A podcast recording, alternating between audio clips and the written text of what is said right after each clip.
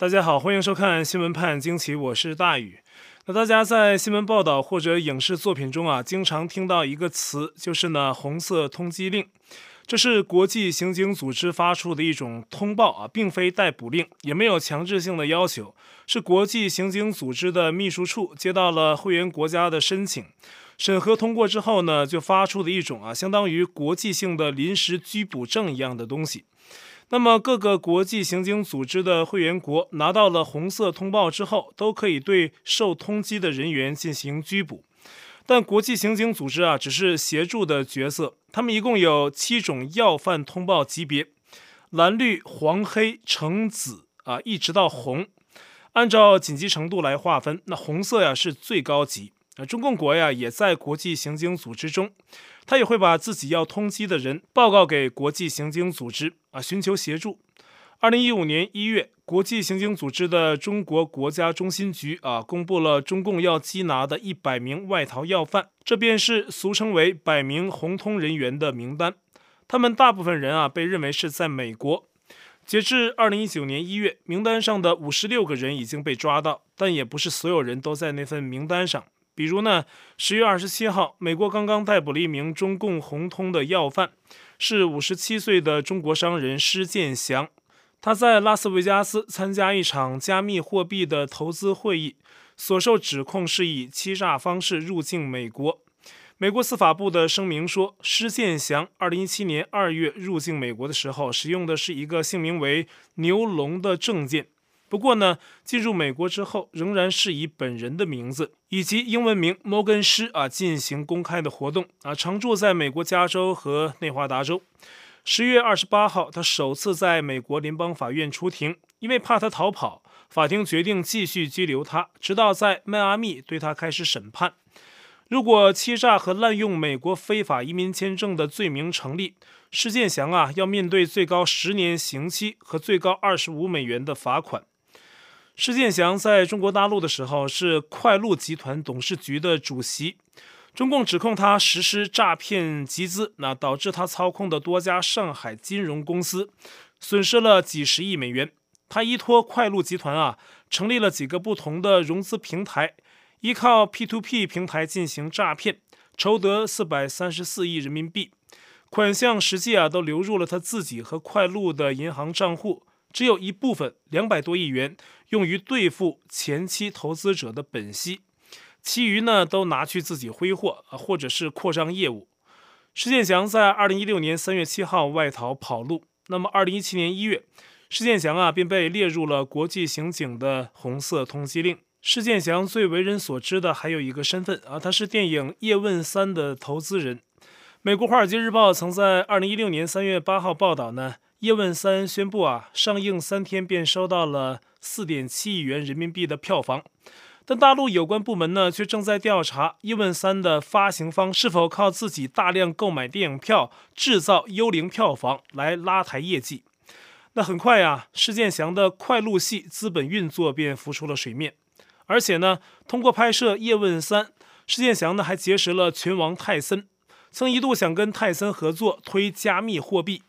但是做法呀，实在是很具欺骗性。那对于泰森这样的直男来讲啊，是无法接受的。当时泰森受邀去参加施建祥的一个新年 party，结果到场后才发现，居然变成了请他代言加密货币，并且想邀他啊做另一个噱头式的活动做嘉宾。这令泰森很意外啊，便不再与施建祥合作。而拿名人当招牌呀，可是施建祥行走江湖的另一个秘诀。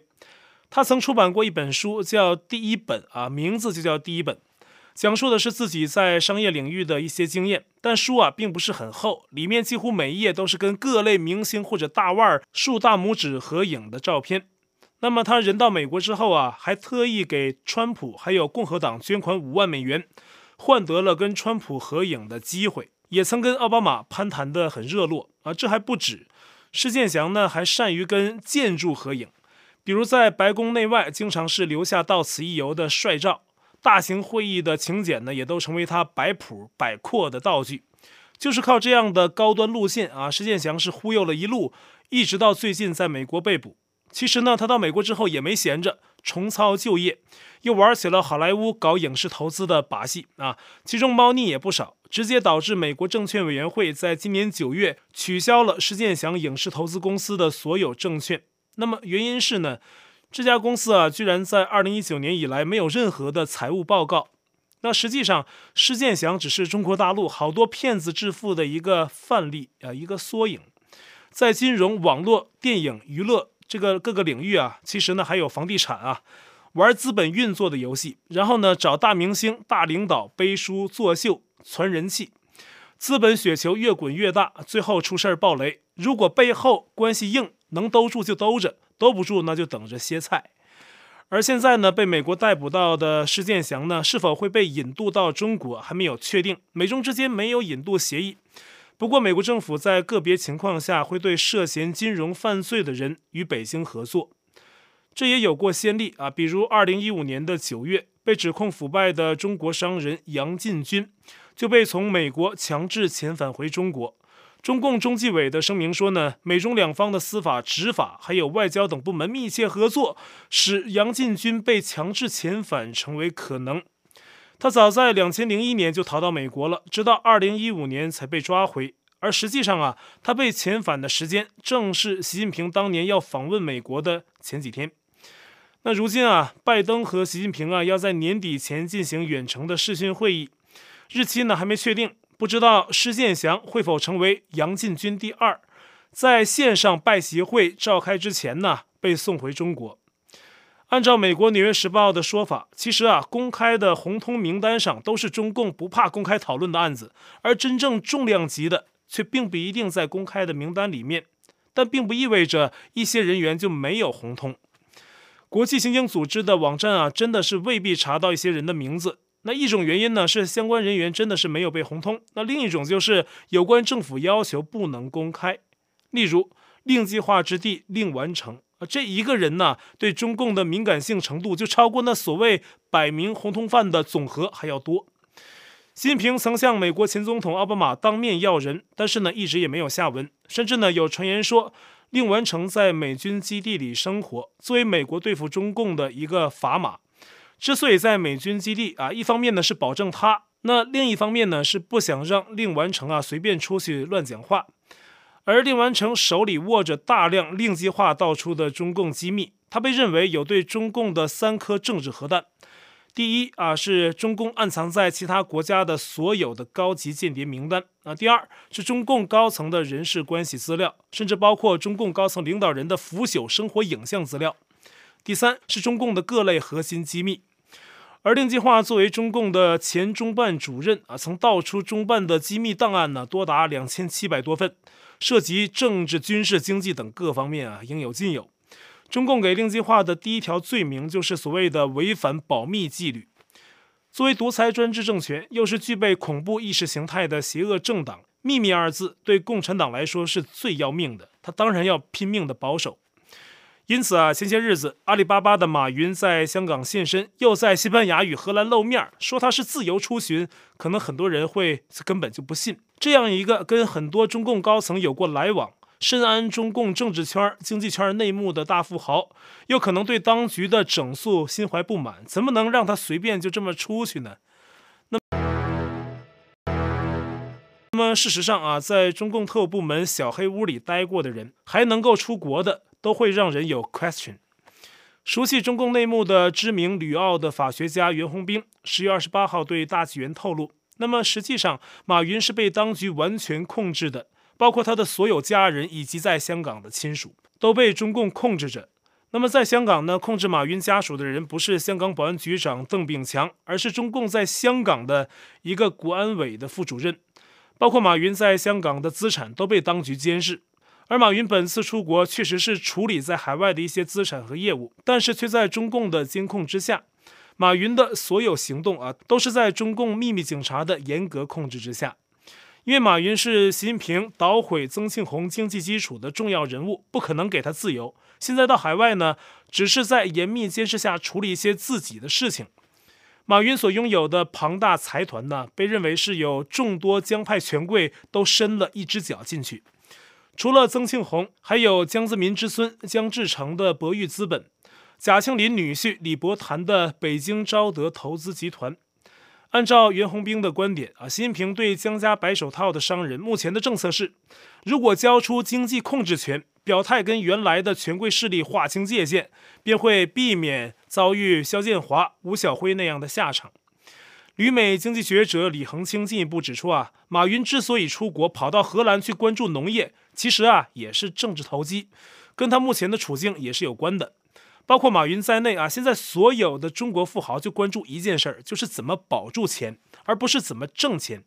因为现在他们发现啊，再怎么赚大钱，最后共产党都给抢走。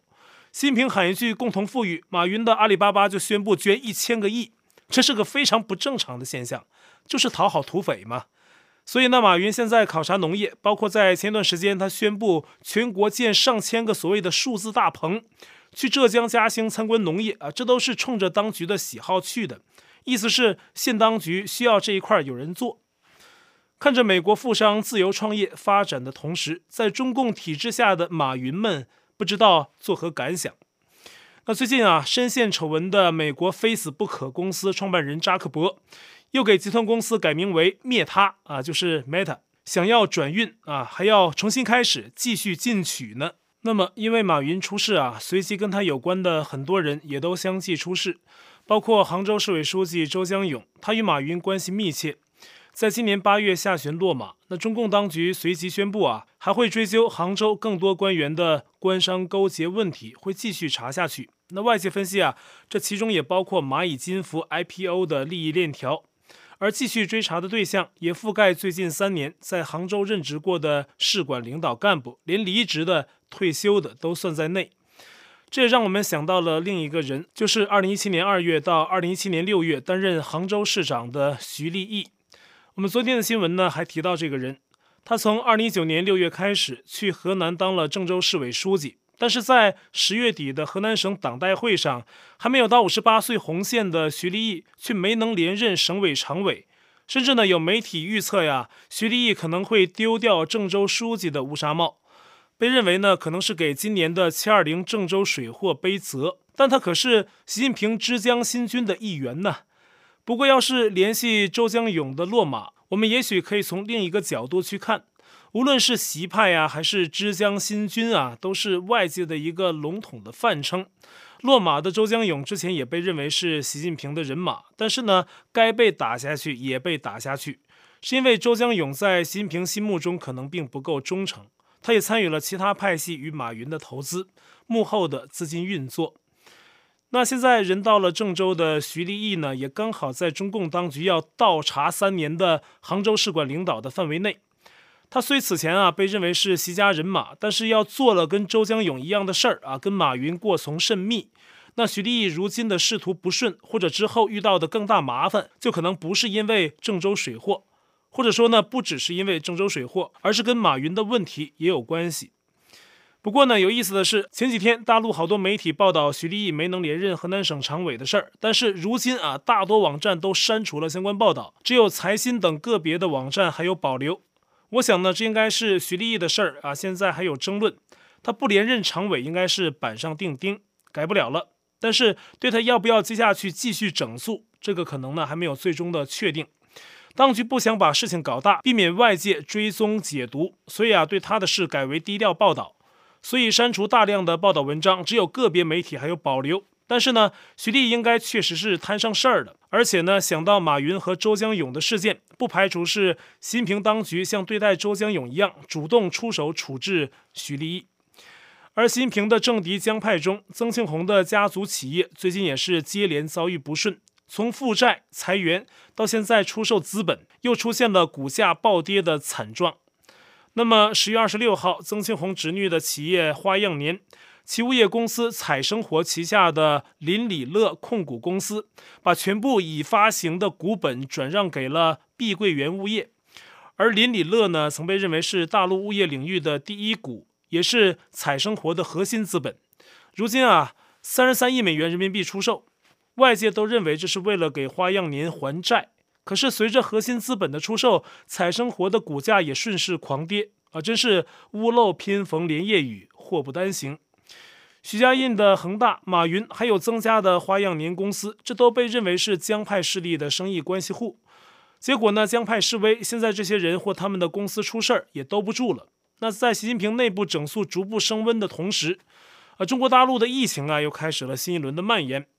十月三十一号，上海市发出紧急通知，当地迪士尼乐园关闭，所有最近两天去过那里的人呢都要居家隔离十二天，并且立即进行核酸检测。而事发当天在游乐园里玩的有四万六千多游客，则是被封锁在园内排队接受核检。而从十月十七号啊，西安公布了两个病例之后呢，大陆本轮公布的疫情已经在十五天内蔓延到了十六个省市或自治区。截至十一月一号，北京也报告了三十一例感染者，距离中南海仅几百米的北京饭店也出现了感染病例。因为距离中共政治心脏太近当局不仅紧急对北京饭店采取了限制措施，对北京最核心的东城、西城区的酒店也都寄出了限制措施。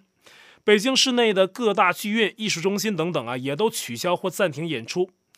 那与此同时呢，中共各专家的防疫态度也出现明显的不同。十月三十号，中共力捧的专家钟南山宣称，中国是局部地区出现了小规模的聚集性的疫情，那不到一个月就能有效控制，而且呢，当疫苗接种率超过了百分之八十，就能达到群体免疫啦。但也是在这一天啊，来自上海的医学专家张文宏则表示，就算之后全都接种疫苗，人们都应该减少聚集，尽量在室内人多处戴口罩，并加强通风。并在十月一号发微博说，疫情已经常态化。钟南山认为呢，疫情很好控制，但是张文宏的观点就是，全接种了疫苗也要继续小心谨慎。那根据网友的反应啊，普遍认为前者更像是为当局出于维稳考虑的政策服务，而张文宏啊，则更像是作为一个医学工作者的告诫。他们之间观点的针锋相对啊，也不是一天两天了，很久了，发生多次。而很显然的是呢，两者言论都是被中共宣传体系所允许的啊，起码目前为止是这样的。特别是张文宏，如果没有什么特别过于敏感的言论，当局可能还会继续允许他的言论存在，令中国社会各有所用啊，各取所需。这也是中共的宣传手段，不然他们中的一个早就被封杀禁言，不能这样随意的在社会上发布观点。中共的言论管制，大家不要忘了，是相当严厉的。好，我在 Telegram 上面的官方公告群是 t.me 斜线大于 news，那观众讨论群呢是 t.me 斜线 xwpajq 下划线 us，节目信箱是 xwpajq@gmail.com，还有我的会员网站网址是大宇 U S dot com，也欢迎您订阅本频道并点击小铃铛获得节目发布通知。那感谢您的收看，我们下期再会。